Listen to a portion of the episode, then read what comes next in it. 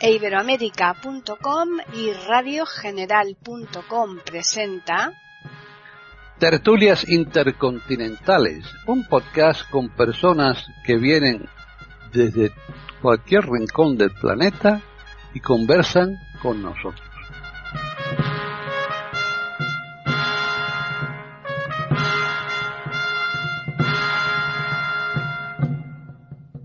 ¿Qué tal? Bienvenidos un día más a Tertulias Intercontinentales de Iberoamérica.com.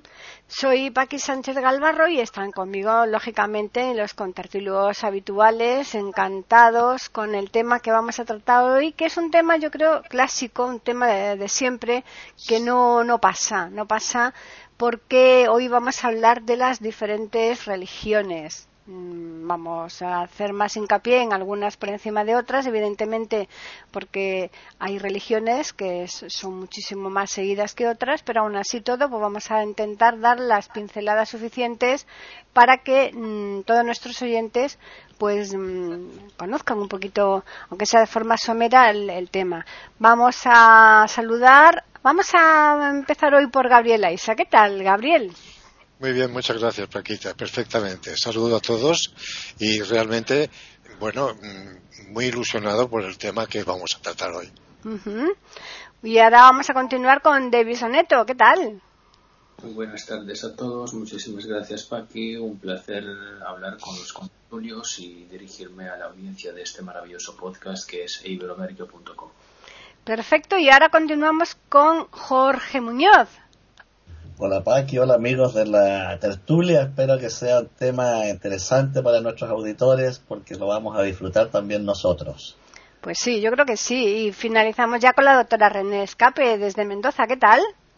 ¿Qué tal, Paquita? ¿Cómo estás? Un gusto estar como siempre contigo, un placer enorme estar acá en Tertulias y le mando un beso grande a los contertulios eh, de Mallorca, de Italia y de Chile. Así que bueno, saludos a todos y saludos a los queridos oyentes que van a escuchar la tertulia de hoy.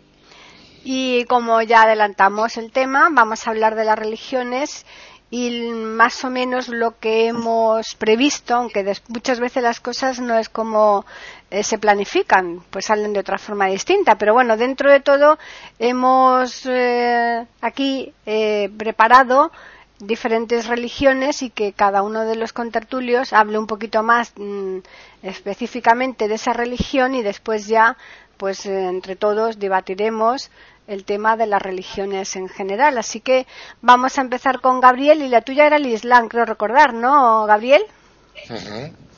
Pues adelante. Salam alaikum. Muy bien. Ahora tenéis que contestar. ¿Y cómo te contestamos? Alagan Salum. Alagan Salum. Alagan Salum. Salum. Es el, es el saludo que los musulmanes cambian entre sí. Es eh, algo parecido a lo que nosotros decimos, que Dios te bendiga o está con Dios. Para ellos, eh, el Dios, el único, Alá, Alá, Alá Adbar, Alá, el grande, el misericordioso. No hay más que un Dios y Mahoma su profeta. el, el, Islam, el Islam, que es la religión que practican los musulmanes, los muslim, en árabe, muslim, o mahometanos, que decimos nosotros los españoles, es una religión monoteísta de las tres religiones monoteístas, la hebrea, el cristianismo y el islamismo, eh, son parecidas en sus orígenes. El musulmán el Islam es la más reciente, por decirlo así, apareció en el siglo VI eh, 7 de nuestra era y viene a ser un compendio de las otras religiones. Eh, la, finalidad del islamismo es un reformismo. Mahoma se le llama el reformador. Como vemos, la historia se repite en cuanto a reformar. Jesucristo vino a reformar lo que era eh, el, judaísmo. Eh, luego vino Lutero a reformar la, católica. El papel de, Mahoma, Mohammed, Muhammad, para los eh, árabes, el nombre completo de Mahoma es Abu al-Bahar ibn Qasim ibn Ahab para ser más fácil y castellanizarlo, diremos Mahoma. Desde luego. Hay que, ver cómo se le complica a la gente, pudiendo decir Mahoma, que es más fácil. Bueno, en la historia de Mahoma, la biografía no es muy fácil de, de, explicar, puesto que las fuentes no son realmente muy reconocibles, ya que se produce no por eh, fuentes escritas, sino por lo que es la tradición oral. Y claro, en este sentido hay mucha leyenda. Pero parece ser que eh, Mahoma eh, nació en, lo que es hoy la, península arábiga, Arabia, que era pues una tierra yerma, desértica, estaba en pequeños núcleos, núcleos civilizados alrededor de los, de los oasis y sobre todo en la Meca, la Meca que es el centro neurálgico del islamismo y era un centro de mercaderes, de caravanas que cruzaban el territorio y los bereberes, los, los, los, los, tribeños, siempre reunidos en tribus, en lucha permanente entre ellos, pero se reunían en la, en la Meca a adorar la Kaaba. La Kaaba es eh, en árabe el cubo, o sea, la figura geométrica de un cubo. ¿Eh? parece que es una piedra negra procedente meteorito, procedente donde el, el pre-islanismo adoraba eh, distintos ídolos, cada tribu tenía su ídolo, y convergían en la Meca para eh, realizar su peregrinaje y, en fin, adorar a sus ídolos. Mahoma mm, se cree que nació alrededor del año 570. Nació y murió sus padres, quedó huérfano, y estuvo a cargo primero de su abuelo y luego de un tío suyo, que era un mercader, y Mahoma fue creciendo y se hizo mm, guía de caravanas, y se acreditó como un buen, un buen guía y sobre todo un hombre justo, un hombre eh, muy, muy, muy en su papel de, de guía de caravanas y una viuda, una viuda rica, el Yahadía, eh, se enamoró de, de Mahoma y le pidió el matrimonio. O sea, ella, Hadía, se declaró a Mahoma y se casaron. Tuvieron seis hijos, dos varones y cuatro hembras. Los varones murieron jóvenes y la, hija, sobre todo Fátima, eh, eh, casó con un primo suyo. Bueno, eh, realmente lo que importa, aparte de la, de la biografía de Mahoma, es su doctrina. el islamismo se basa en el principio de la fe en Allah. Allah. No hay más Dios que Allah y Mahoma su profeta, Allah. Después, la oración. La oración, eh, el, el, el almohacín, en el minarete de la mezquita, la mezquita es el templo como sabemos, de los musulmanes, eh, llama la oración cinco veces al día y los fieles, mirando a la Meca, se arrodillan, inclinan la frente sobre el terreno y hacen una oración breve, pero cinco veces al día. También los viernes es la oración colectiva en la mezquita dirigida por el imán. El imán viene a ser lo que es el rabino en la religión hebraica o el sacerdote en nuestra religión, en la cristiana, el imán. Y es el viernes. Después el ramadán. El, noveno año del calendario musulmán se produce el ramadán, que es un mes de ayuno y, y abstinencia sexual, y también eh, se basa el islamismo en lo que es la peregrinación a la Meca. La Meca, como hemos dicho, es el centro neurálgico del islamismo y están obligados a hacer una vez en su vida la peregrinación para adorar la Kaaba y dar siete vueltas, etcétera. Y por último, la zurra, la que es la limosna. La limosna que están obligados a socorrer al menesteroso y eh, que el pobre tenga los medios necesarios para su supervivencia. Bueno, realmente eh, en estos conceptos se basa la, la, religión islámica con sus diversas mm, diversificaciones, porque está la secta sumita, la chiita, la chamita, o sea que realmente no hubo una unificación una vez que murió Mahoma en el año 632, murió a los 62 años y después de haber muerto su primera esposa tuvo otras eh, esposas, casó 11 veces. Eh, se contempla, sí, sí, se contempla en el Corán una historia de cada una de sus esposas. Una de ellas, por cierto, era Aisha. Aisha es curioso que mi apellido es Aisha. Aisha viene de Aisha. Eh, es un pueblo, yo, el linaje de mi familia procede de un pueblo de Aragón, en el, en el Pirineo Ostense, que yo he visitado ese pueblo, es un pueblo en la montaña, piedra, todo es piedra, pero precisamente hay un, casal, una casa, donde en piedra está tallada el escudo heráldico, las armas de mi familia, de la familia Aisa, que debió emigrar de ese pueblo hacia la costa hacia Barcelona, Cataluña, en tiempos difíciles, y mi linaje pues se consolidó en Cataluña. Bueno, hasta aquí quiero poner la oportunidad a mis compañeros y en otra vuelta seguiremos hablando del Corán, de la Sunna, de la de la eh, Yadid, que es la, la, guerra, o sea, la, la, guerra que los, los árabes bueno, ya seguiremos hablando del tema. Perfecto. Pues ahora vamos a continuar con Davis, que eh, creo recordar que tú nos ibas a hablar del judaísmo, ¿no? De la religión de los judíos. Sí, efectivamente. Bueno, ante todo quiero decir que es un tema muy complejo esto del, del judaísmo, porque es una religión que no es una religión, para así decir, sistemática. Es decir, es una religión bastante compleja y que depende, por ejemplo, el, judaísmo está dividido en, ramas, así que tenemos un judaísmo conservador, conservador, perdón, tenemos un judaísmo ortodoxo, tenemos un judaísmo um,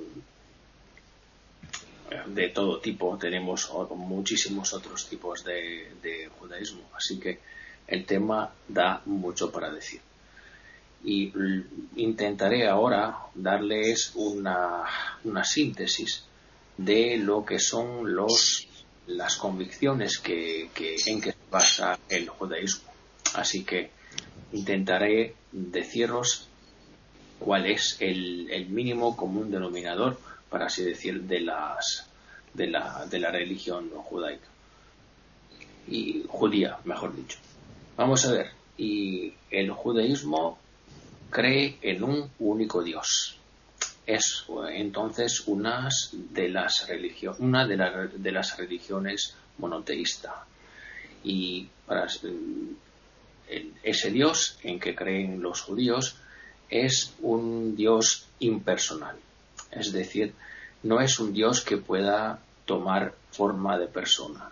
Es un Dios que efectivamente está impersonal, es uno y y los judíos no lo definen con mucha precisión, todo lo contrario. Es un Dios que está, es desconocido, no se conoce, se ruega, pero no se conoce. Y es una, y desde aquí, desde este rasgo del, del judaísmo, ha nacido la que efectivamente en la tradición occidental ha sido conocida como en el nombre de teología negativa Luego intentaré explicar lo que es. Es decir, la teología que no puede contactar directamente con Dios, así que se propone decir lo que Dios no es. Por eso se llama negativa en este sentido. No es que sea una teología negativa para que es negativo dirigirse a Dios, todo lo contrario, es que no se conocen las características fundamentales de Dios, Así que la teología negativa dice simplemente lo que Dios no es. En este sentido, tenemos mm, los libros, que son los libros sagrados del, judaísmo, que, por ejemplo, lo más importante es la, la, Torah. La Torah es el libro sagrado del judaísmo, que está compuesto por, por cinco libros que forman parte de la Tanaj, que es lo que los católicos, los cristianos, están acostumbrados a llamar el Viejo Testamento. Eso es lo que, lo que efectivamente son las, los libros más importantes del, judaísmo. Y claramente eh, eh, la religión judía tiene un montón de nombres, es decir, se puede hablar de judaísmo, se puede hablar de hebraísmo y, de los hijos de Israel. Eso me, ha llamado mucho la atención, porque hijo de Israel, ¿de dónde, ¿de dónde viene este nombre, Israel? Bueno, este nombre, Israel, viene de un hecho que un nieto de Abraham, y luego diremos algo sobre la figura de Abraham vista por el hebraísmo, que era Jacob, efectivamente ha tenido una lucha con, un ángel y el ángel, bendiciéndolo después de la lucha, le ha llamado Israel. Y eso eh, me parece un, un, hecho muy, muy interesante, en el sentido de que esa religión celebra un hombre que ha luchado con el ángel, una lucha con el ángel que probablemente, probablemente era Dios. Eso, por ejemplo, es bastante difícil de entender por la religión cristiana, porque nunca se pensaría, por ejemplo, que una persona que ha luchado con un ángel pueda ser considerada un fundador de, de una religión, como ocurre en este caso con el hebraísmo. De momento paro aquí para no para permitirle a los contertulios de, de seguir con, las, con sus intervenciones. Muy bien, interesante, también igual que el Islam. Y ahora creo que nos toca hablar del budismo, ¿no, Jorge?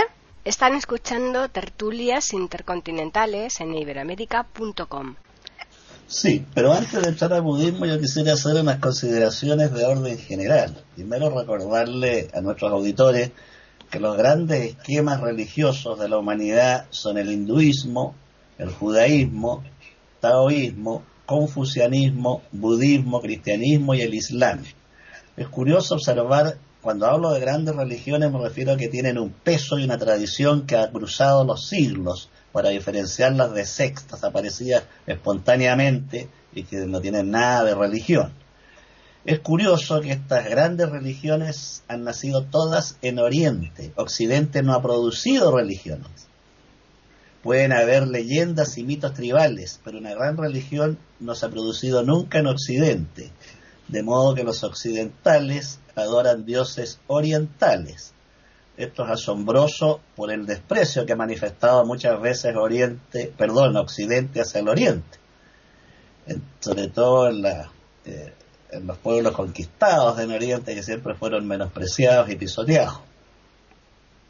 Enseguida, de estos seis grandes esquemas religiosos, tres de ellos no son religión en el sentido que habitualmente lo entendemos. En el taoísmo, el confucianismo y el budismo no existe ninguna preocupación por Dios, no existe ninguna preocupación por el pecado, no existe el concepto de pecado. Son esquemas doctrinales que no juzgan, no entregan pasajes al cielo ni condenas al infierno. En el taoísmo eh, se parece muchísimo a los resultados que hoy día lleva la física cuántica. La expresión Tao significa camino, vía. El taoísmo está contenido en un libro llamado Tao Te Ching, que se le atribuye a Lao Tse, y que es un libro misterioso. Quien lo haya leído verá que hay que leerlo muchísimas veces cada párrafo para ir entendiendo algo. El Tao, cuando se le busca, se pierde. Cuando no se le busca, se tiene. El taoísmo explica la vida a través de elementos opuestos, pero no en el sentido de la dualidad occidental, cuerpo-espíritu, sujeto-objeto, separados, en Occidente, sobre todo para la ciencia occidental, el sujeto es distinto del objeto observado. Por el contrario, en el taoísmo, bien y mal, luz, sombra, vida, muerte, son opuestos complementarios que se unifican en un equilibrio dinámico. Tal vez por esto uno de los padres de la física cuántica, Niels Bohr, sentía una gran admiración por el misticismo oriental y en particular chino. Tanto así que en su escudo personal tenía un diagrama equivalente al yin y al yang. El confucianismo eh, eh, no es una religión en cuanto a que es un esquema político administrativo. Confucio vive en un periodo de gran caos y guerras intestinas en China y él percibe que el orden y la educación son fundamentales para alcanzar el progreso de los pueblos, de modo que él se preocupa, es una doctrina ética administrativa que se preocupa de las relaciones entre padres e hijos, entre amigos, el buen actuar y funcionamiento de la administración pública y del emperador, eh, la armonía entre lo público y lo privado. Es una doctrina, por lo tanto, de carácter ético administrativo con énfasis en la educación. El budismo está basado en un sujeto conocido como el príncipe Siddhartha Gautama, que nace en el pueblo de Kapila Vastu, perteneciente al reino de Sakya, estaba situado al pie del Himalaya, en lo que hoy día es la frontera entre la India y el Nepal. Eh, su madre, la reina Mayadevi, tiene a este niño pero antes sueña, tiene un sueño que un elefante de seis colmillos entra en su cuerpo. El rey inmediatamente llama a los astrólogos de palacio para que interpreten este sueño y la interpretación es que o va a ser un gran místico y si no lo es va a ser un de los mejores monarcas que hayan existido en la India. Hay que precisar que la India de esa época, estamos hablando de la, aproximadamente el año 566 antes de Cristo. Eh, la India estaba dominada por 16 reinos en continuas luchas por la primacía de las tribus, por lo tanto eran reinos guerreros. Sin embargo, este niño es lo más ajeno que hay a la violencia, a la lucha, a la preparación bélica que era habitual en la época. Nace en los jardines de Lumbini cuando la reina Maya Devi iba a visitar a su familia de regresar a palacio y muere a los siete días de nacido Buda que se cría con su tía, la reina Gautama. Pues bien, eh, este niño tenía un primo que era lo opuesto de él. Le gustaba la lucha, la violencia, la caza, siendo muy pequeños. El primo derriba un cisne que va volando y Buda, horrorizado con este acto de su primo, en lugar de festejarlo, asiste al cisne, lo arrulla en sus rodillas, le abre las plumas, quita la flecha y después lo ayuda a escapar, cosa que causa la ira de su primo y un alegato que llega hasta el mismo rey, entre los dos niños. Eh, al rey le preocupa indudablemente la sucesión del trono. Aquí el tema es político para el rey. Y si su hijo va a ser un místico, no tendrá quien heredar. Por lo tanto, levanta una muralla alrededor del reino, gigantesca, con un espesor fenomenal, que los eh, arqueólogos modernos han encontrado en la India, han encontrado restos de esta ruina y de la, muralla. Eh, ahí el rey le coloca todas las eh, comodidades y placeres que puede tener un ser humano, desde músicos, cómicos, eh, mujeres preciosas, bailarinas, todos los placeres para que se olvide del misticismo. Sin embargo, a este muchacho le horrorizan los sacrificios rituales que se hacen a los dioses, de aves y mamíferos, y los repudia.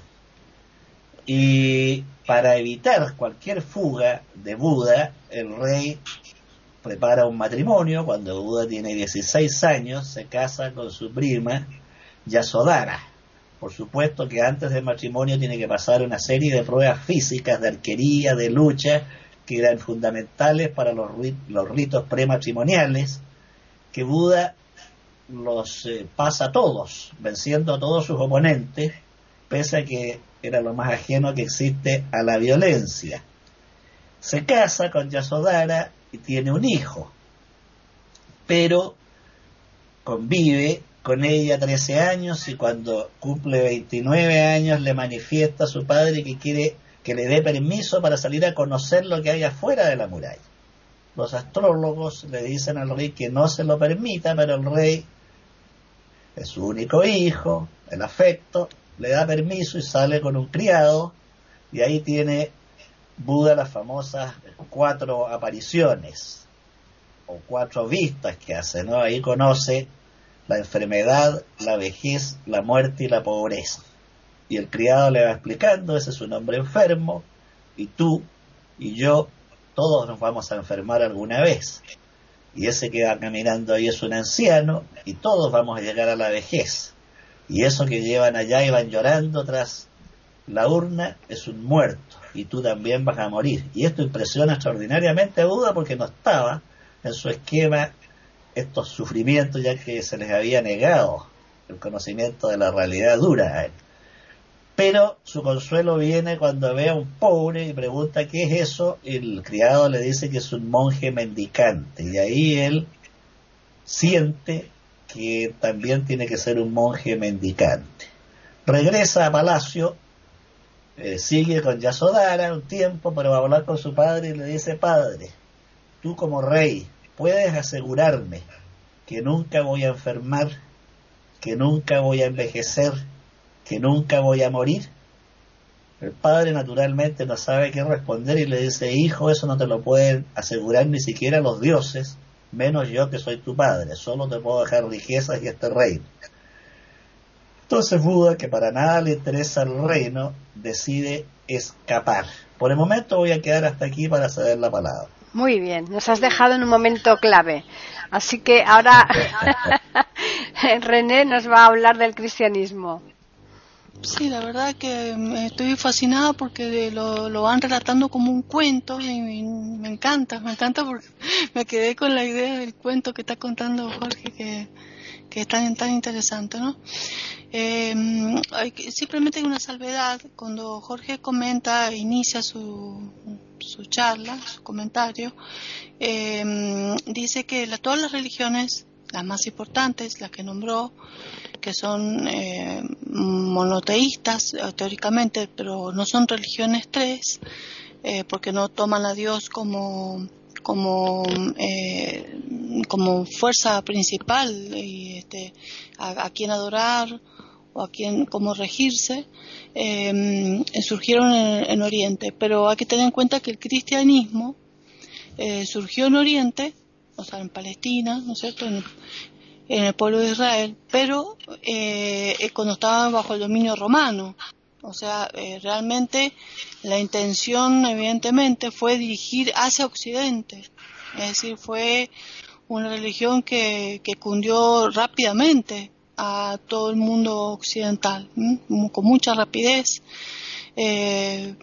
ya en, fíjense cómo en, el, en 300 años que de lucha que hubieron, eh, donde sacrificaron a tantos cristianos eh, directamente eh, por parte de los romanos atacando a los a todos estos que eran, las personas este, que, trataban de difundir la religión hasta que Constantino se, se convierte murieron unos pocos miles de cristianos pero ya eh, en el siglo V ya estaba totalmente Roma convertida al, cristianismo y rápidamente, eh, como toda religión, eh, verdadera religión, en el sentido de que una religión debe ser unificadora y debe ser misionera este, y debe ser universal para que se la catalogue de religión, ¿no? Y es decir mm, y rápidamente se expandió por toda Europa se expandió por Asia por el norte de África y ya en los últimos tiempos al, sur de África y toda América ¿no?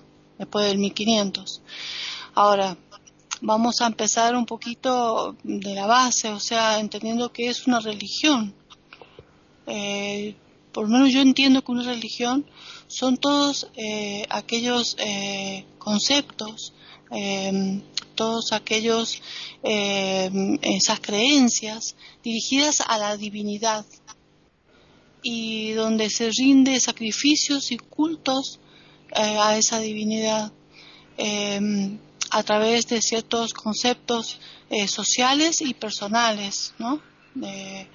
para esa divinidad. Teniendo el cristianismo, para hablar puntualmente yo, eh, uso una religión monoteísta, por supuesto, que toma a Dios como único y verdadero, con la diferencia de que hay dogmas, hay doctrinas que tiene esta religión, que uno de los, de los principales es la encarnación ¿Qué es la encarnación? Es la presencia de Dios vivo hecho hombre para mandar un mensaje. El mismo Dios hecho hombre, encarnado. Eh, otro de los, de los dogmas importantísimos de fe, que son, ¿qué son los dogmas? Son las revelaciones de fe, es la Santísima Trinidad. Dios Padre, Espíritu Santo, verbo, la palabra, e Hijo hecho hombre, y todo en, un Dios unitrino. Es decir, es un misterio, evidentemente, es un misterio, como todas las religiones son misterios, porque en realidad eh, son actos de fe. Eh, evidentemente nosotros consideramos como religioso eh, a todo aquello que evidentemente el ser humano necesita que sea sobrehumano, que sea sobrenatural, que no sea algo que el hombre siempre estuvo en su búsqueda de encontrar eh, aquello que, que, no es lo tangible, lo común, lo cotidiano, lo, lo, lo que, lo, terrenal. Siempre en busca de, de ese pensamiento mágico y en la fe a través de estas creencias, esta religión ha ido tejiendo y armando eh, todos los conceptos de enseñanza. Entonces, para resumir, diríamos que el cristianismo se basa en un libro básico que es la Biblia, que está eh, formada, como dijo Davis, por el Antiguo Testamento, que está fundamentalmente constituido por la Torá, que es el Pentateuco, es decir, cinco libros, como dijo él, basado en el Génesis, el Éxodo, eh, la parte de, de, lo que serían los, eh, ¿cómo se llaman? Los levíticos, la parte levítico, la parte de los números, que es la parte donde se hacen todos los censos, y el Deuteronomio, que es la segunda ley. Todo esto, la mayoría, escrito por Moisés, Profeta importantísimo, revelador de la voz de, la, voluntad de Dios. En este Pentateuco son, están las sagradas escrituras del Antiguo Testamento eh, que toma el cristianismo base, eh, como base porque es la palabra de Dios.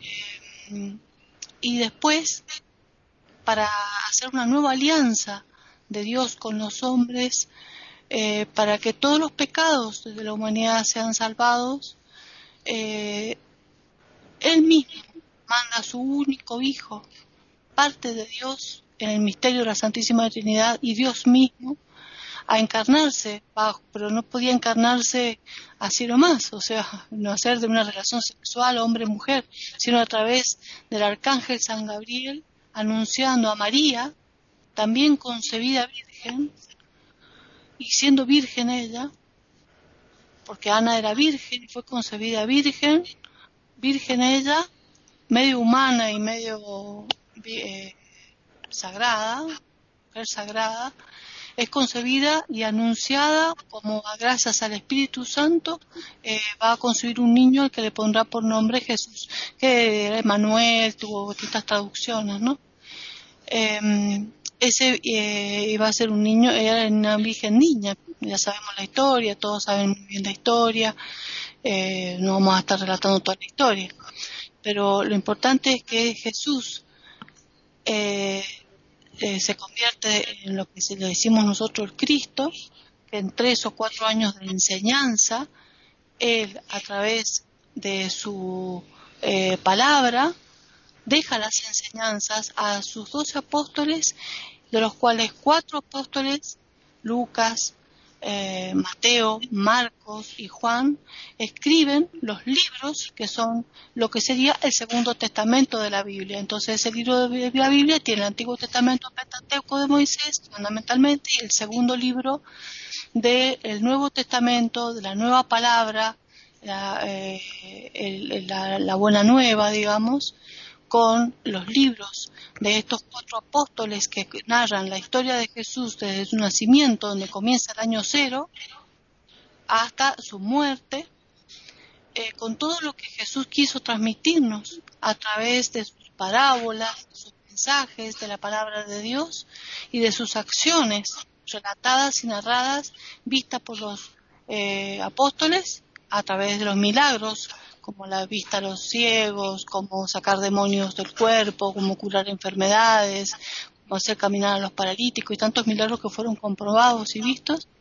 Y después se basa en una serie de eh, eh, cartas o epístolas eh, que fueron también narradas por San Pablo, San Pablo o Saulo de Tarso, que en el año 5 más o menos eh, después que murió Cristo, él nace, es uno de los principales judíos que, que ataca a, los cristianos hasta que se le aparece Jesús mismo y tuvo varias apariciones y se convierte inmediatamente. Jesús mismo se le aparece directamente en el camino a Damasco y entonces ahí él se convierte y es uno de los principales, eh, digamos, él San Pablo es el encargado de, extender el cristianismo, porque hasta ese momento el cristianismo cuando surge, cuando, reciben la gracia del Espíritu Santo, que los apóstoles eran personas ignorantes, gente del pueblo, pescadores, pero eh, cuando Jesús después de su muerte, sufrimiento, muerte, eh, descenso a los infiernos, resurrección de cuerpo y alma, ascenso al cielo y vuelve otra vez a aparecer a los apóstoles en cuerpo y alma, que Tomás no lo cree hasta que le hace tocar la llaga y se le aparece y cree, empiezan a creer y se le aparece, hace varias apariciones, los envía a todos los apóstoles a, de, de golpes ellos por la acción del Espíritu Santo, que es el verbo y la palabra, aprenden idiomas, aprenden dialéctica, aprenden todo lo que la, tienen la capacidad de la palabra para poder manifestarse y expresarse y difundir, que es lo que tiene que hacer toda religión, ¿no? Hacer la que sea universal y que sea misionera. Pero queda como una secta esotérica dentro de los judíos, el cristianismo. Pero gracias a San Pablo, esa secta eh, esotérica judía se difunde para convertirse en religión y rápidamente lo difunde por Grecia, rápidamente se difunde por todo Roma, también gracias a Pedro, y ahí es donde empieza rápidamente, cuando se convierte ya Roma, eh, en, el, siglo V, ya todos los misioneros empiezan a esparcirlo rápidamente por toda em, Europa. Ahora, una crítica, por supuesto, yo no es que esté... Esto es una religión, es, una religión sagrada, de la cual únicamente eh, se puede tener profunda fe en sus dogmas hay dogmas para la, para la encarnación, como dije, para, para, la, para los sacramentos, para dogmas marianos, eh, para la Santísima Trinidad, para el ser humano, el origen, el génesis, el origen de la tierra, del universo, del humano, eh, son todos eh, actos dogmáticos, dogmáticos y a través de estas cartas, de estas este, eh, epístolas están los, ciertos preceptos, los romanos y todos que van dando ciertas conductas de moral, de ética y comportamiento que después la iglesia va agregando. Eh, que uno dice, yo cuando era más joven decía, eh, ¿dónde está escrito en la Biblia? ¿Dónde dijo Jesús en el Evangelio que no se puede divorciar a las personas? ¿Dónde dice que hay que casarse eh, por la iglesia? ¿Dónde dice que tal, bueno, todo, que la homosexualidad está prohibida? ¿Dónde dice que, bueno, justamente todo esto está escrito en las cartas, en estas eh, epístolas que hay después en el Nuevo Testamento, que se paulinas, que se van agregando eh, en estos libros, como también los salmos, que son la forma que los judíos tenían en forma de poesía. Hay salmos que son preciosos, eh, que están en el Pentateuco. Eh, esos salmos eran la forma que tenía sobre todo el rey David de escribirlas, la mayoría de ellas, que son de 95 a 150, para que pudiera comunicarse el hombre con la deidad porque no puede uno comunicarse sino más, sino a través del salmo, a través de una oración, lo lograba este, en forma más sagrada, más bella, para llegar a, la deidad. Están escuchando tertulias intercontinentales en iberoamérica.com. Bien, hemos visto eh, de una forma muy somera la figura de Mahoma, el aspecto que tenía la, la península arábiga en aquella época y la aparición del Islam, por qué se produce el Islam y la conversión o la aparición del ángel Gabriel, Jibrail en, hebreo, Yabrail, que se le aparece a, Mahoma, que acostumbraba a retirarse a una cueva próxima a la Meca para salir del, del, bueno, del tumulto que ocurría en la Meca con el tráfico de caravanas y el tráfico de, mercancías y por salir de, esa situación le gustaba meditar y se recogía en una cueva. Entonces ocurrió la primera aparición. El arcángel San Gabriel, por mandato de, Dios, de Alá, para, para, los musulmanes, se le aparece en la cueva con gran susto por parte de, de Mahoma, que incluso le, estuvo a punto de suicidarse porque creía que, se, creía que se había vuelto loco, en el que el arcángel San Gabriel le dice que Alá ha pensado en él como el último profeta que reconoce que eh, tanto el, el, judaísmo como el cristianismo habían roto el pacto con Dios y que él debía de ser el reformador y volver a la esencia el único Dios, que era Alá, y que eh, el judaísmo había roto el pacto con, Dios al perseguir a Jesucristo, para ellos Isa, en árabe Isa, y lo habían crucificado cuando no admiten en, en el islamismo que hubiera habido crucifixión consideran a Jesucristo como uno de los profetas, lo mismo que reconocían a Ismael, a Moisés, a todos los profetas son reconocidos por la, por, la mm, religión islámica.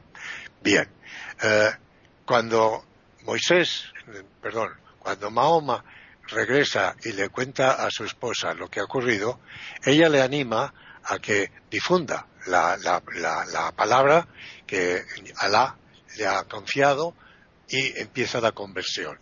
Eh, hoy en día se calcula en el mundo 1.900 millones de musulmanes.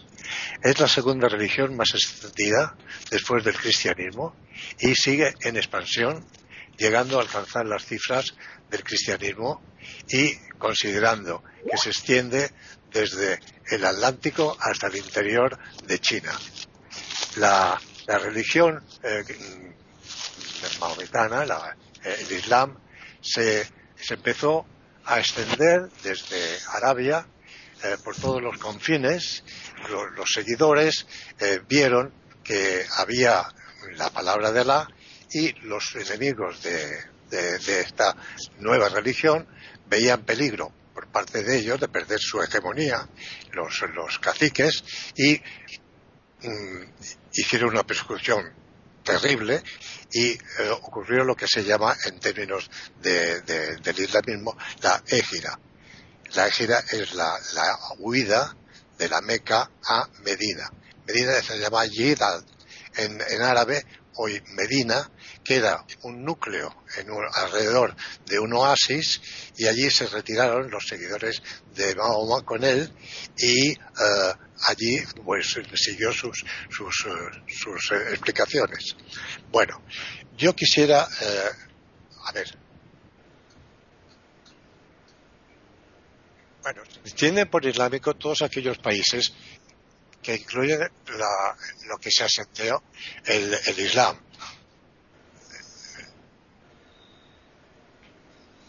En África los países. Gabriel, se te va la voz, entonces... Se, va la, se, te va la, voz, se te va la voz, entonces, desde yo quisiera no sé qué, repítelo porque no se te ha oído nada más que entrecortado. Así que 3, 2, 1. Vale. Bueno, yo quisiera señalar que la expansión del islamismo fue realmente asombrosa. La, la égira, como digo, ocurrió en el año 622, que eh, inicia el calendario el calendario de, de, la religión islámica en ese año. Mahoma murió en el año 632 en Medina. Eh, se calcula que la historia no es unánime, porque hay que considerar que todo esto viene de una tradición oral. No hay nada escrito. Entonces hay mucha fantasía, incluso el cuento de las mil y una noches. Se ha rodeado a, a Mahoma de un aura difícil de, conseguir que, sea real. Pero eso siempre ocurre con las grandes figuras. Lo que quisiera yo ahora mismo, por no alargar demasiado el tema y dar eh, facilidad a los demás compañeros, es hacer ver que eh, el libro que, es como la Biblia en, en, la religión católica y en la hebraica es el Corán. El Corán son 114 suras que se llaman en árabe. Son capítulos. En ellos se contempla toda la explicación que recogieron los alumnos, los discípulos de Mahoma y en ellos se, contempla todo lo que es la filosofía, la religión islámica. También hay que mencionar la suma. La suma es el ejemplo, el ejemplo de, de Mahoma. Así hay la secta sumita, que siguen la, vida de Mahoma, como los chiitas y los sumitas. Son distintas sectas o diversificación, como ha ocurrido con el cristianismo, como ha ocurrido con el, judaísmo. Eh, los sumitas están localizados en cierta parte del mundo, lo mismo que los chiitas. Bueno, eh, la ley, la ley islámica está contenida en lo que es la, la, la, ley eh, de, la, de, los, de los uh, islamitas es muy severa. Es muy severa y se contempla a la mujer que debe llevar el velo y el pañuelo en la cabeza y en Afganistán la, la, la vestimenta completa y la apostasía es condenada con la pena de muerte y el, divorcio no está permitido a la mujer, sin embargo sí al hombre. el adulterio es condenado con, como, como sabemos, con el apadrinamiento, lo mismo que, o sea, la, la, la, adúltera, porque el hombre no es adúltera, es la mujer la adúltera. Entonces se la condena a muerte eh, con, con la, las piedras y en una palabra que es una religión muy cerrada, muy cerrada, y hablemos de la yihad. La yihad es la, la guerra santa. Pero la guerra santa ha sido mal interpretada, porque lo que contempla el Corán es la lucha interior del hombre hacia, hacia eh, la defensa de su religión en contra de las asechanzas del enemigo. Es una lucha interior, pero que también permite la lucha cuando los enemigos atacan a la religión. Y de ahí viene la desviación por parte de los integristas que llevan esta lucha armada para, en esa guerra que, llaman Guerra Santa, luchar contra el infierno. Y por otra parte, decir que eh, el Islam en España pues se extendió a través de, las tribus que invadieron el norte de África y se trasladaron a la península con la eh, bueno con la presencia en la península ibérica hasta los Pirineos donde fueron vencidas las huestes eh, de en la batalla de Poitiers y que permanecieron en España ocho siglos. En Córdoba el califato de, los Omeya, que fue el tiempo de esplendor, la aportación del Islam a la, humanidad ha sido muy importante en cuestión de regadíos, de, canalización de las aguas, en la agricultura, la astronomía, la matemática, las ciencias. La, ciencia llegó a través de la eh, cultura islámica a todo Occidente. y, fue realmente esplendoroso. Por ejemplo, en Toledo, como sabemos, las tres religiones convivieron y se fundaron escuelas islámicas donde se pudo traducir las antiguas escrituras pasadas del griego y hemos de considerar el Islam como una aportación a la humanidad importante. Eh, Davis. Bueno, y como he dicho, efectivamente la religión hebraica de los judíos es una religión que no es una religión sistemática. Por ejemplo, voy a retomar un momento las palabras de René a propósito del cristianismo. Bueno, cuando ella dijo que efectivamente el cristianismo tenía que hacer, mm, tenía que, dar lugar al proselitismo. Bueno, eso, por ejemplo, no vale por la, para la religión de, Israel, porque esta religión, mm, entre las tres, es, es la que menos intenta hacer proselitismo. Los, mm, los prosélites no le interesan a los, a los judíos.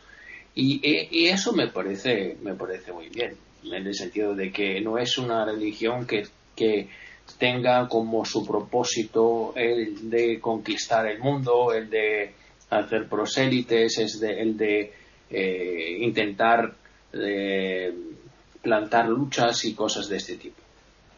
Es una religión que, como dijo, eh, como dije, es una religión que es casi una cultura, que es casi una filosofía que tiene muchísimas consecuencias sobre la, ética. Por ejemplo, estos libros sagrados son los que también, eh, juntos con una tradición oral, dan la posibilidad a los hebreos, a los judíos, de tener unas pautas, unas indicaciones para seguir en este tipo de, de cultura. Y luego tienen los judíos, eso se sabe, una historia muy, muy importante. Por ejemplo, eh, cuando efectivamente el pueblo de Israel llegó a su tierra, que es la, tierra de Israel, eh, esa tierra era dividida, estaba dividida entre las doce tribus ¿no? de, Israel, las famosas doce tribus de, Israel. Y efectivamente en este tiempo la Israel luego mm, pasó desde un punto de vista desde, un punto de vista político de una teocracia a una forma de gobierno que efectivamente era una forma de, gobierno monárquica y así que los reyes más famosos de, aquella época eran David, Saúl y Salomón, naturalmente y con esa capital, que era la capital de este reino, que era Jerusalén, naturalmente.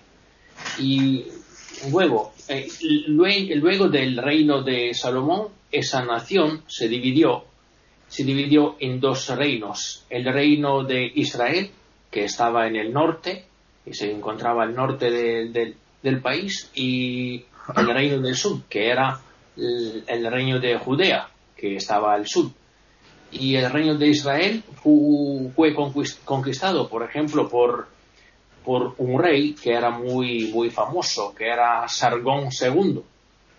Y mm, eso ocurrió más o menos al final del siglo, del VIII antes, antes de Cristo. Y el reino de Judea, en cambio, eh, pudo continuar durante unos siglos y más o menos unos 150 años más, hasta que en el año 586 antes de Cristo, esa es una fecha muy importante, fue conquistado por los babilonios. Y eso eran los babilonios, para entendernos, que eran de Nabucodonosor. Y, y en ese año se destruyó el primer templo. ¿eh? el primer templo, y que era un lugar central de la actividad religiosa eh, judía de, la, de, aquella época. Y muchos años después eh, eh, será destruido también el segundo templo en el 170 después de Cristo por, por, por parte de los romanos y, y, eso será el episodio que luego dio lugar a la que conocemos como la diáspora. Como veis, es la historia que efectivamente desde, desde la esclavitud de Egipto hasta, hasta lo que ocurrió bajo la dominación, bajo el dominio del Imperio Romano, es la historia que está escrita también, a la que hacen referencia, no en todo, no en todo, claro, pero a, a la que hacen referencias muchísimas escrituras que los judíos, en las que los judíos creen. Y bueno, lo último que quiero decir es que el, culto del hebraísmo se tiene en la sinagoga, la sinagoga que es fundamentalmente la sala, el lugar donde, donde se que está dedicado a la plegaria y que los hebreos tenían muchísimas festividades. Ahora no os la voy a contar todas, pero sobre todo el, día sagrado claramente para el pueblo judío es el Shabbat y claramente una de las fiestas más grandes, para no decir las, las la fiesta más grandes que efectivamente los judíos tienen, es el Yom Kippur, que es la fiesta del Día del Perdón, que se llama también el sábado de los sábados, porque efectivamente es una celebración muy importante desde este punto de vista de momento acabo aquí para ceder la palabra. Muy bien, Jorge. Bueno, antes de seguir con Buda, quiero hacer dos brevísimas aclaraciones sobre lo que dijo René. Si bien es cierto, la Palestina estaba bajo el dominio romano, eh, Roma y los romanos le dejaban total libertad de culto y total libertad en sus costumbres a los judíos. Solo les interesaban los tributos y evitar las revueltas. Por otra parte, Jesucristo tuvo una familia oriental, una casa oriental, una lengua oriental, alimentación oriental y tradiciones orientales. De modo que, insisto en que Occidente nunca creó una gran religión. El tema de la encarnación, que se cree original del cristianismo, tampoco es verdadero. El hinduismo, que muchos creen que es politeísta, que hay miles de dioses, es monoteísta. Las estatuas a diferentes dioses que hay en la India representan las distintas caras, rostros o facetas del mismo principio universal, Brahma Krishna. Son facetas o aspectos. Y Krishna también se encarnó, y esto muchísimos siglos antes del cristianismo. Quien lea el Bhagavad Gita observará que cuando Arjuna enfrenta a las tropas que son de su propia familia y duda y no sabe qué hacer, lo aconseja su cochero, que va en el mismo carruaje. Y el cochero termina diciéndole que él es Krishna, que se ha encarnado para intervenir entre los hombres. De mí todo sale y a mí todo vuelve, le dice Krishna como cochero a Arjuna. Y esta guerra, si no la terminas tú, la haré yo y los haré desaparecer a todos. Muy parecido a lo que aparece en la Biblia.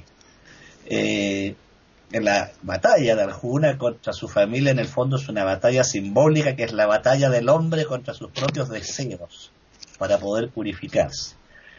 Aclarado esto, vuelvo a Buda. Buda escapa a los 29 años de edad, se dedica a vagar como mendicante después de haberle entregado sus joyas, espada y manto a su fiel criado y vaga por aldeas, campos y selvas conoce a cinco individuos que están en la búsqueda igual que él. Es bueno aclarar que en esa época en la India los monjes mendicantes y los mendigos eran muy bien vistos y respetados.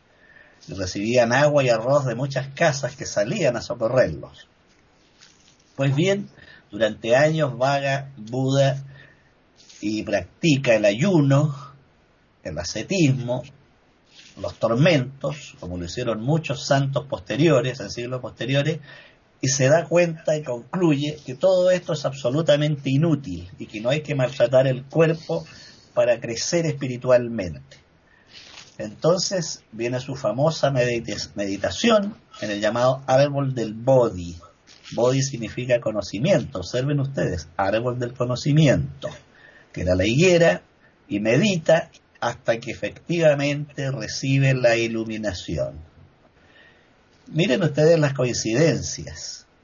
Eh, Buda también es tentado, es tentado por Mara, el dios del mal, que le presenta mujeres hermosas, bebidas y todo tipo de placer que son todos resistidos y conjurados por Buda. Cosa que va a repetir siglos después el cristianismo cuando Jesús se va al desierto y es tentado por el demonio. O sea, no hay muchas cosas nuevas ahí. Pues bien, conjura Buda a estas eh, tentaciones, recibe la revelación y comienza a buscar a sus amigos que lo habían abandonado cuando decide él dejar los tormentos y dejar el ayuno y se alimenta recibiendo un pastel de arroz de una pastora y dicen que ha renunciado a la iluminación. Sin embargo, él la logra y comienza a buscar a estos cinco amigos y llega a la ciudad de Benarés y busca el parque de las gacelas donde encuentra a estos amigos que al principio desconfían de él pero se dan cuenta que ha alcanzado la iluminación la iluminación no es un estado lumínico físico de que Buda se haya transformado en un dios. Nunca se presentó como representante de ningún dios, sino como un hombre despierto, o sea, el despertar de la conciencia. Y ahí enseña a sus discípulos lo que es la base de la doctrina budista, que son las cuatro nobles verdades y el óctuple sendero.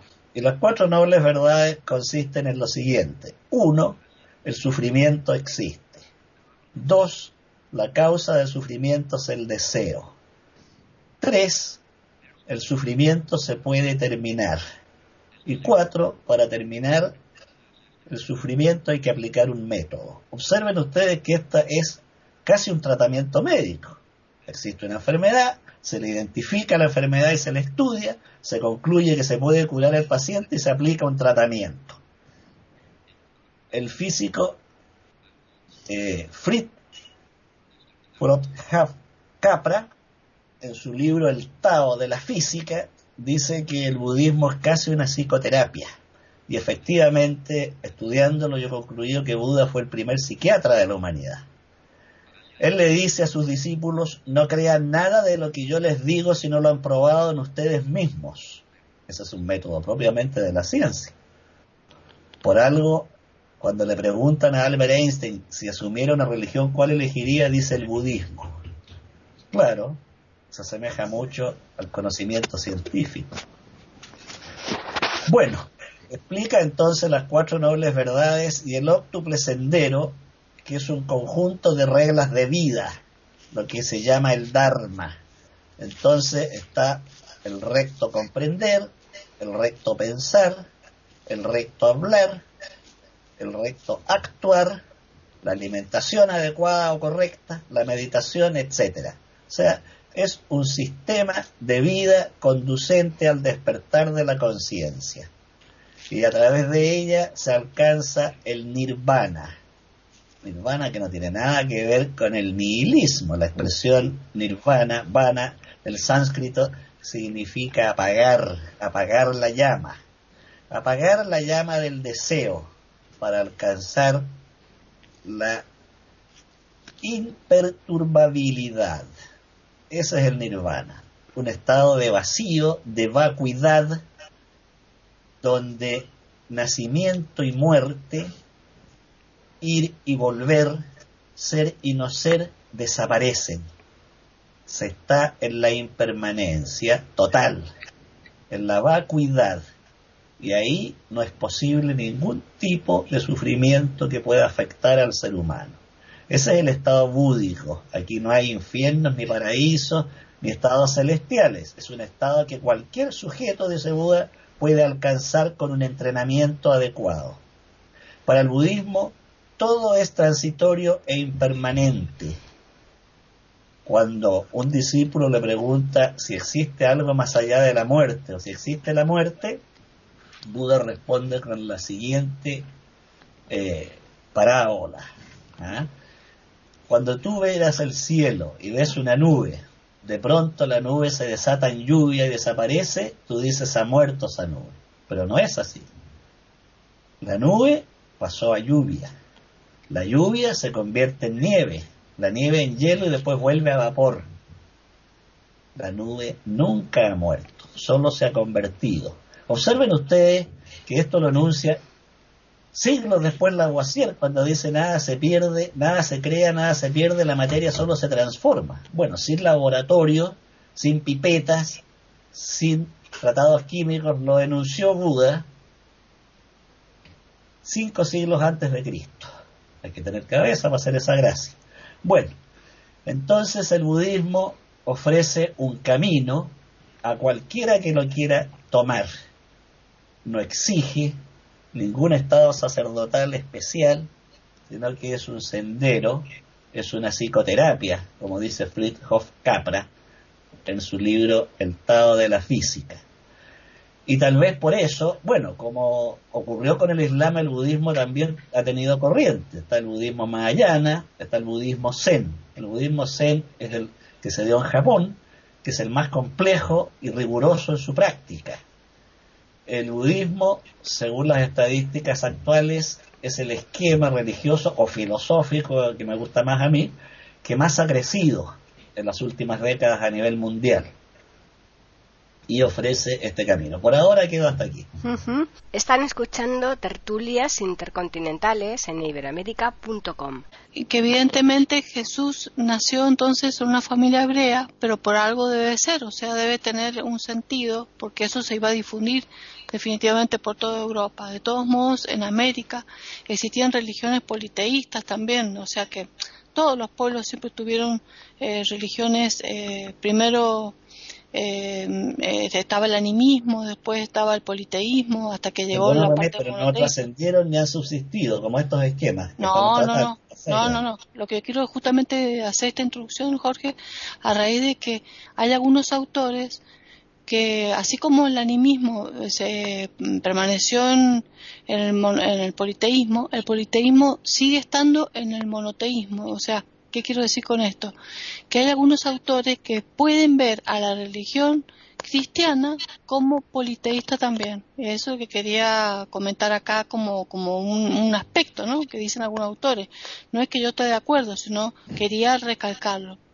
Em, porque yo había quedado, y que no había terminado de decir, que si vienen 300 años eh, los romanos habían eh, eh, matado unos miles de cristianos, en los 1500 años restantes, la religión del amor, la religión de, todo lo que era lo, divino, se convirtió en una matanzas más grandes que hubieron en la historia como las matanzas que tuvimos nosotros en otro programa, ¿se acuerdan? Recordando que hubieron en, cuando existió el Sigma en el siglo XVI, XVII, eh, como la matanza de San Bartolomé ahí en, en Francia, que después se festejó y se, firmó, se pintó ese fresco en, en, el Vaticano eh, por parte del Papa, que hoy en día está prohibido, que la visión para los turistas, eso.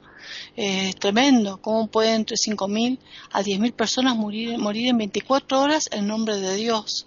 O sea que es tan paradójico, entonces me quedé como, como hilando, como tratando de entretejer un poco lo que han ido comentando y como decía Gabriel más temprano, eh, qué interesante que, que, se le aparezca la caja de San Gabriel a Mahoma y le pueda decir eh, han fracasado las demás religiones. Es decir, es como que el hombre no escucha realmente lo que Dios quiere transmitir.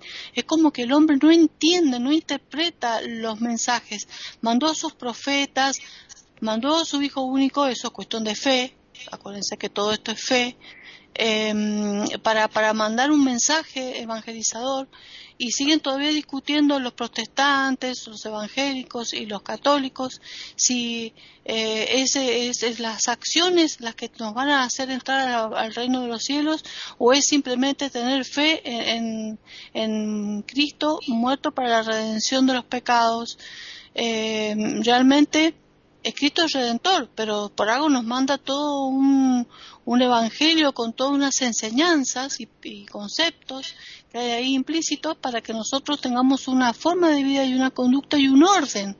Es decir, eh, las religiones tienen que unificar a las poblaciones, tienen que ordenarlas, darle pautas morales, cada una en sus sectores, de acuerdo a sus razas, su etnia, o sea, sus características étnicas, culturales, no, importa qué, pero pienso que en general las religiones deben ordenar en, conductas eh, siempre en pos del bien y mm, me parece más auténticas aquellas religiones que tienen a un Dios único.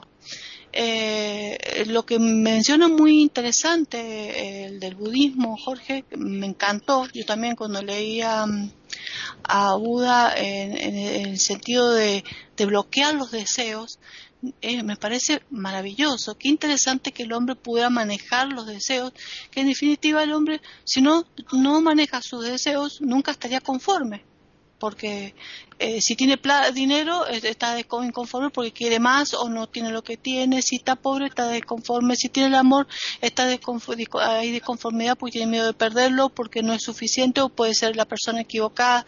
O sea, si no se manejan los deseos no se puede estar en ese estado de nirvana que él comentaba.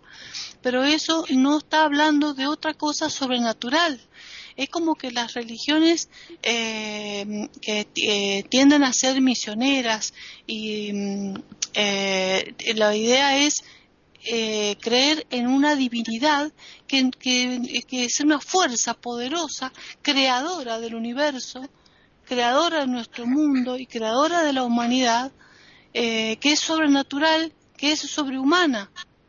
Vas allá de los descubrimientos de la naturaleza que se han hecho en miles de años atrás, de lo genial que debe haber sido Buda y los geniales que han sido, pero los enviados proféticos, ya sea Mahoma como profeta en su tierra, eh, Jesús, que para mí más que profeta puede haber sido Moisés, pero Jesús es Dios, eso es cuestión de fe.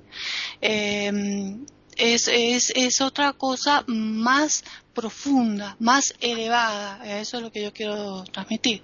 Y la otra cosa es entender cómo el catolicismo eh, pueda dividirse, como pasó en el año 1050 aproximadamente, que se divide en el catolicismo ortodoxo, o sea, catolicismo apostólico romano y el ortodoxo, por cuestiones que no están ni claras siquiera, por cuestiones étnicas, para hacer una, un, ortodoxo griego, eh, ruso, ahora Ucrania ha hecho otro sigma y, ahora está dividida otra vez la iglesia ortodoxa, este, eh, pero en realidad son pequeños detalles que discuten.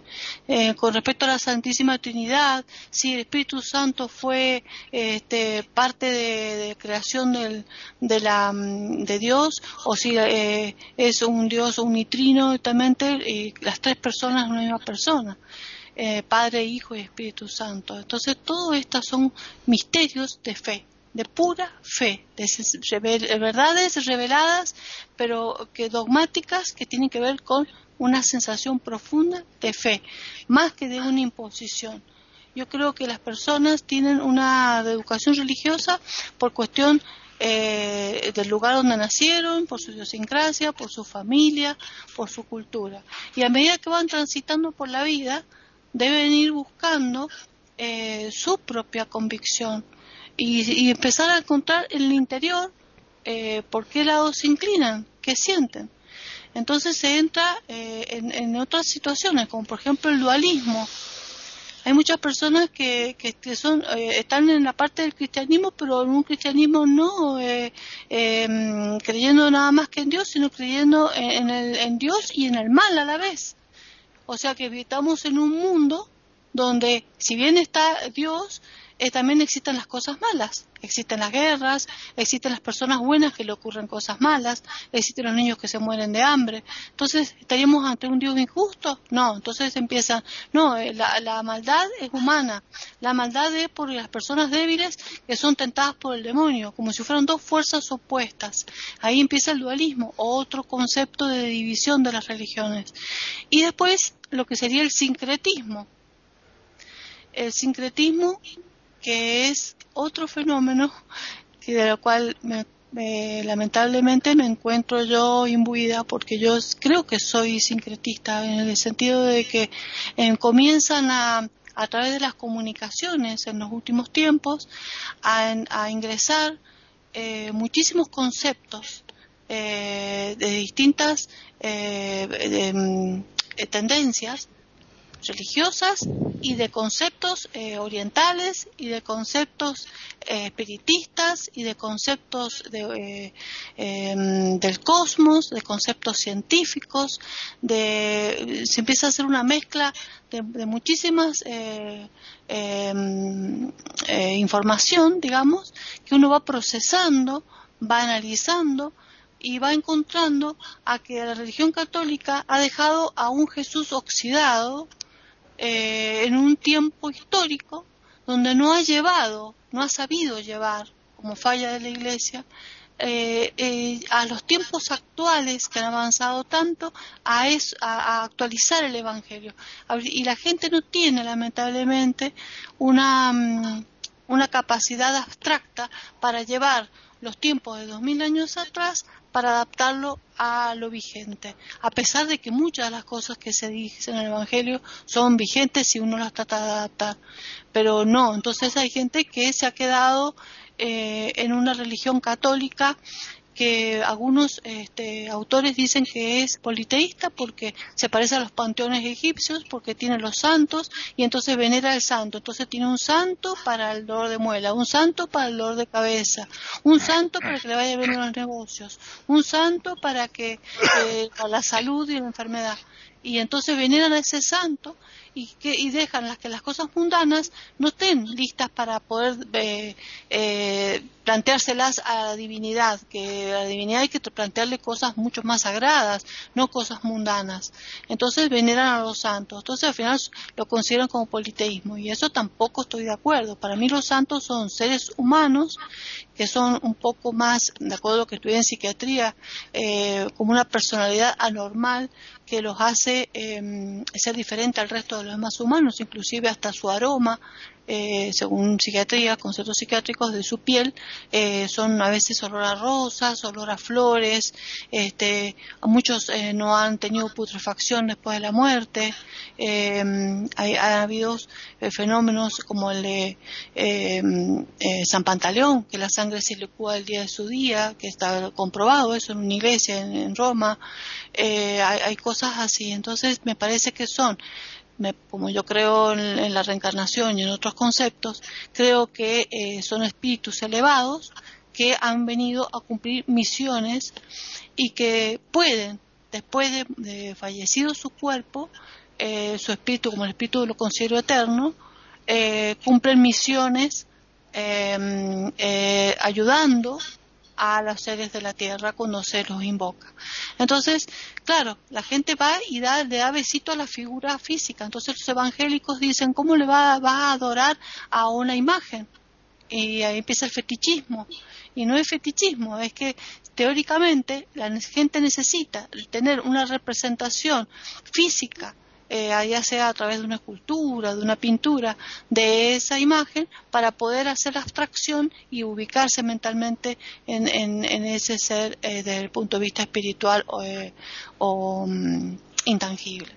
Entonces, bueno, hay una serie de cosas muy complejas, como estamos ya llegando a un estado, ya estoy planteando cosas que ya no tienen que ver con el cristianismo en sí, sino con lo que está pasando en la humanidad.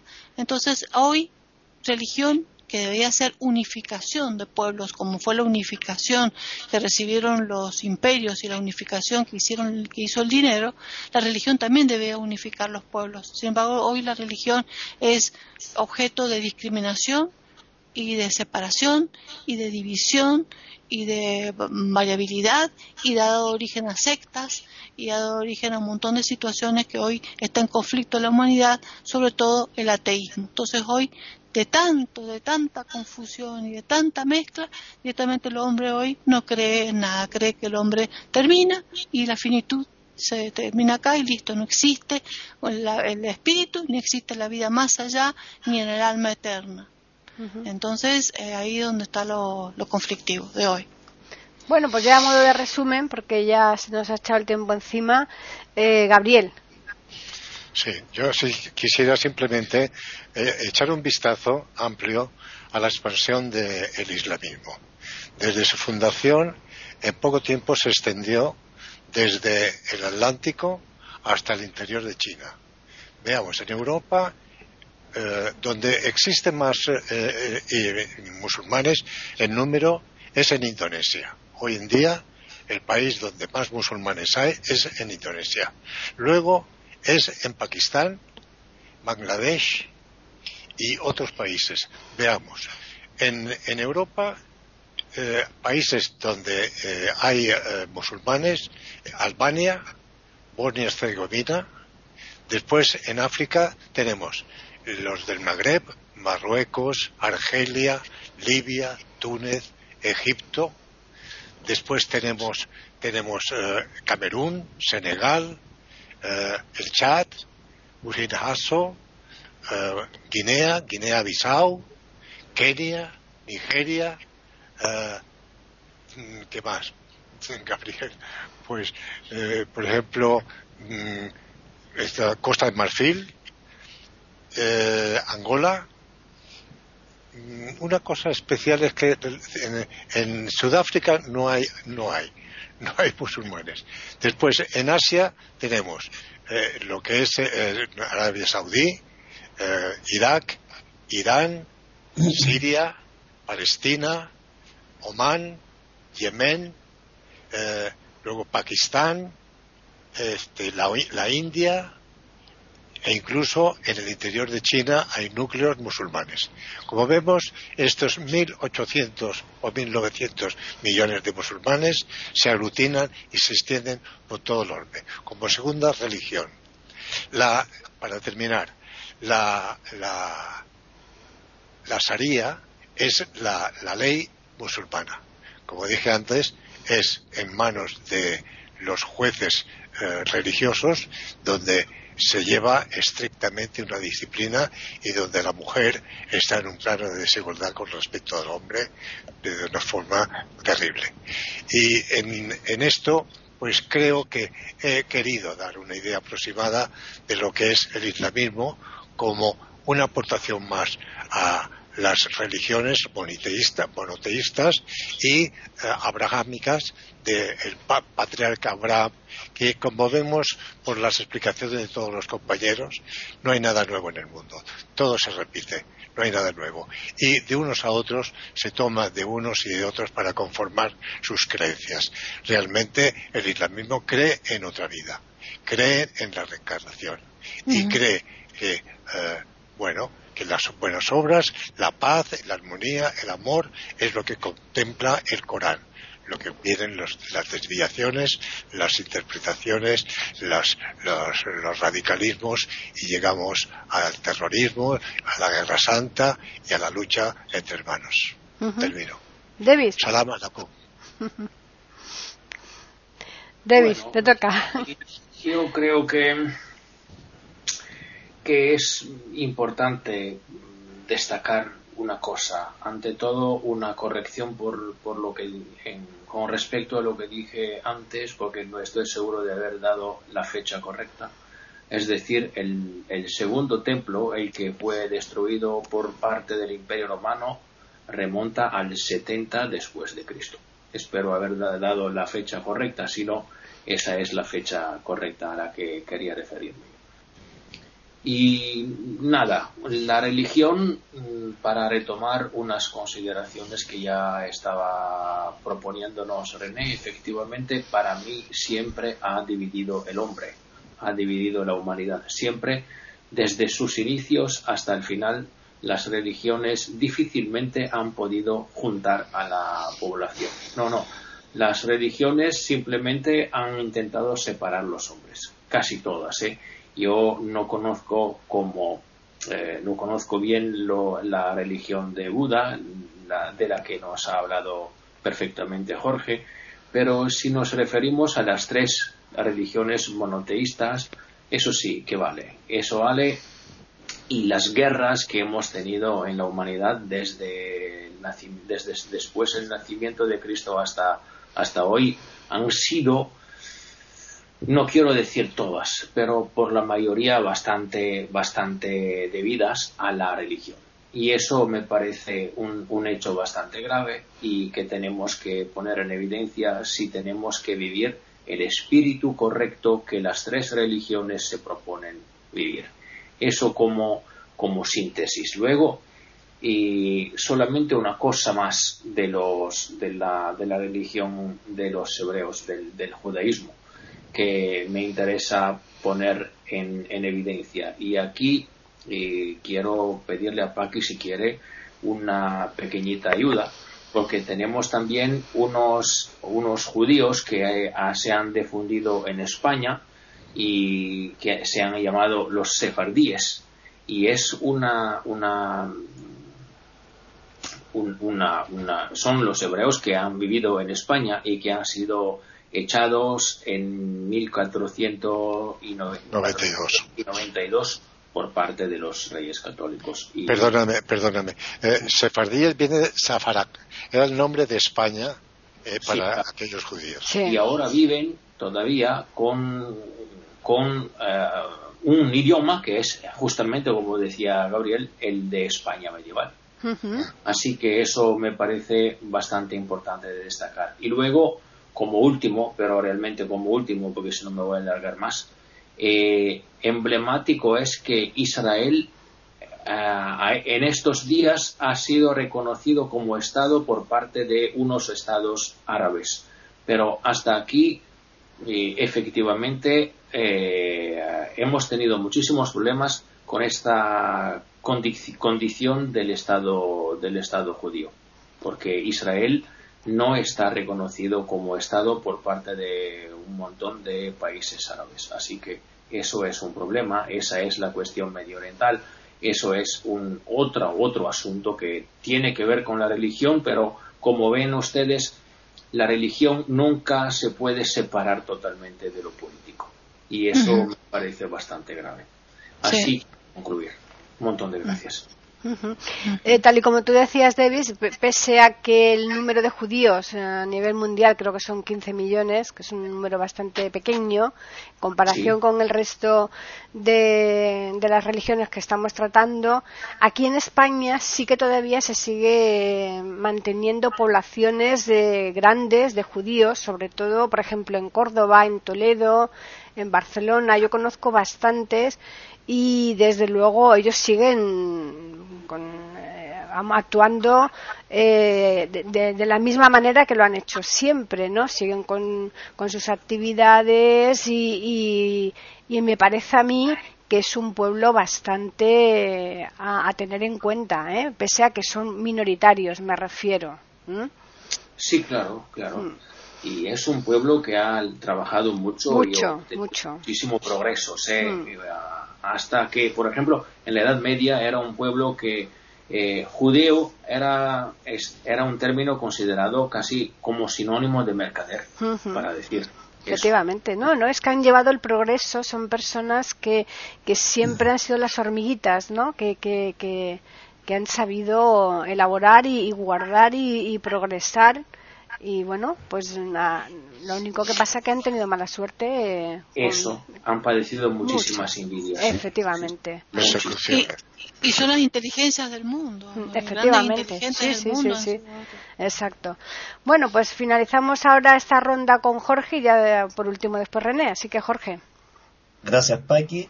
Una pequeña nota. Si a Debbie le interesa el pueblo sefardí, en internet hay un manual de cocina sefardí. Esta, es la nota, esta nota gastronómica. Prosigo, en resumen. No, porque a David le gusta el a David le gusta mucho el chocolate y yo creo que es verdad David igual que a mí. Y el dulce de leche también. También, eso es Argentina. bueno, bueno. Eh, a ver, Jorge. El no se ocupa de Dios porque considera que la no existencia y la existencia no tiene principio ni fin. Y al no haber principio ni fin, no se requiere un creador. Todos los fenómenos están interrelacionados e interdependientes unos de otros para el budismo. Bueno, en mi pensamiento yo soy ecléctico, por lo tanto tomo del taoísmo, del budismo y del confucianismo, y en ese orden, teniendo en cuenta que ninguna de estas tres doctrinas ha tenido guerras santas ni ha promovido masacres en ninguna época, y aunque Mao Zedong intentó suprimirlas en la China, afortunadamente siguen vigentes. Con eso termino. Pues muy bien. Eh, René. Y yo también, él se define así, yo me defino, no puedo definir. Lo que pasa es que, claro, uno fue educado, como le dije anteriormente, como católico, pero eh, apostólico romano, y mm, porque de niño era, era esa la costumbre, porque la familia es así, pero sin embargo si uno se pone realmente a, leer sobre la religión, uno no es una persona que está practicando como corresponde los sacrificios ni los rituales que la religión exige ni todos los domingos a misa, ni a fiestas esas típicas características, ni se sabe todo lo, el Evangelio, ni está todas las noches rezando el Evangelio, ni buscando ni leyendo la Biblia, eh, o sea, sabe las oraciones, eh, acude a las oraciones, tiene algunos santos preferidos, soy muy mariana, eh, creo en Jesús y en la Santísima Trinidad, es decir, soy una cristiana, pero no, eh, pero también creo en cosas que, que si le digo a un sacerdote en una confesión lo que creo, me diga, usted está excomulgada. Entonces ahí es donde viene el conflicto. Por eso decía que era eh, un sincretismo. Es decir, cuando varios conceptos van introduciéndose en uno y uno empieza a tener fe o creencias en otras cosas cósmicas, en otros procesos de elevación del espíritu, en otros estatus eh, del alma, y entonces me parecería hipócrita decir soy católica apostólica romana cuando realmente no estoy cumpliendo los preceptos de la iglesia.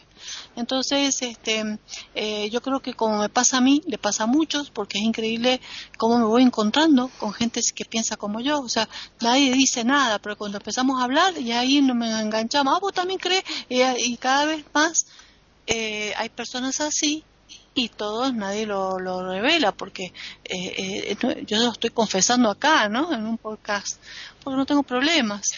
Eh, no, no, no, no hay una persecución por, por tal circunstancia. Este, también me parece criticable, el, repudiable, lo que la Iglesia Católica hizo los primeros 1500 años, ¿no? 1700 años, digamos.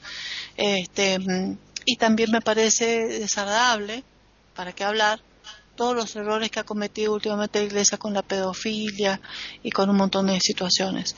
No tenemos por qué juzgar Ojo también eso, ¿no? Que está, eh, no se juzguéis y no seréis juzgados. Yo no estoy juzgando, simplemente estoy analizando de que en este momento la Iglesia Católica está pasando por un momento muy, muy complicado. El cristianismo en sí está pasando por un momento muy complicado. Estamos en un mundo muy convulsionado, en un mundo donde eh, existe mucho odio, donde hay guerra fría permanente este, y donde hay mucha división política y donde la política está en introducción a la religión, la religión en la política y en la economía, lo cual es como eh, sería dualista en este caso en decir que está las fuerzas del bien y el mal en pugna permanente dentro de nuestro planeta. Nuestro planeta que lo considero uno de los planetas primitivos al lado de otros que creo que existen en el universo. Eso nada más. Pues yo creo que ha estado, pero muy interesante la charla que hemos mantenido sobre las distintas religiones. Hay una cosa que, mm, según las previsiones, y que parece que desde luego eh, son bastante ciertas, o por lo menos que tienen bastante fundamento, que no tardando mucho el Islam se va a poner en cabeza. ¿eh? De, las religiones. Yo, yo siento, siento, como habéis visto, una simpatía hacia el islamismo me atrae. Me machismo que tiene, el machismo habría que Será, será por eso, será por eso. Vamos a recordarles a los oyentes que nos pueden escribir a tertulias@eiberoamerica.com y también pueden hacerlo al Twitter que es eiberoamerica con las iniciales EI y la A de América en mayúsculas. Agradeceros como siempre vuestra presencia, vuestras opiniones y sobre todo la magnífica información que le habéis dado a todos los oyentes de iberoamérica.com. Nosotros el lunes próximo estaremos aquí, si Dios quiere, con otra nueva tertulia intercontinental.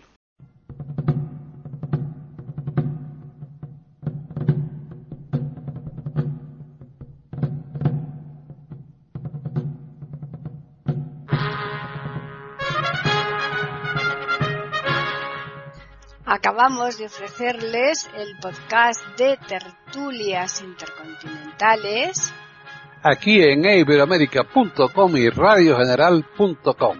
Regresen la semana que viene para un nuevo episodio. Hasta la próxima semana.